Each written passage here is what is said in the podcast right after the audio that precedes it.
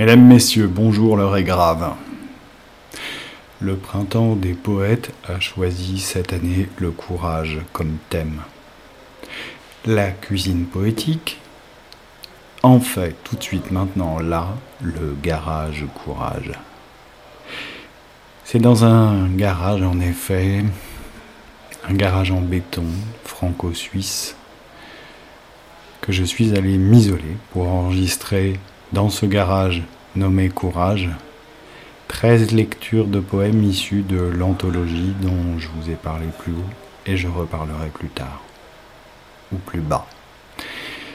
Et enfin un petit bonus à la fin un peu fou. Le courage, le garage, c'est parti à l'abordage.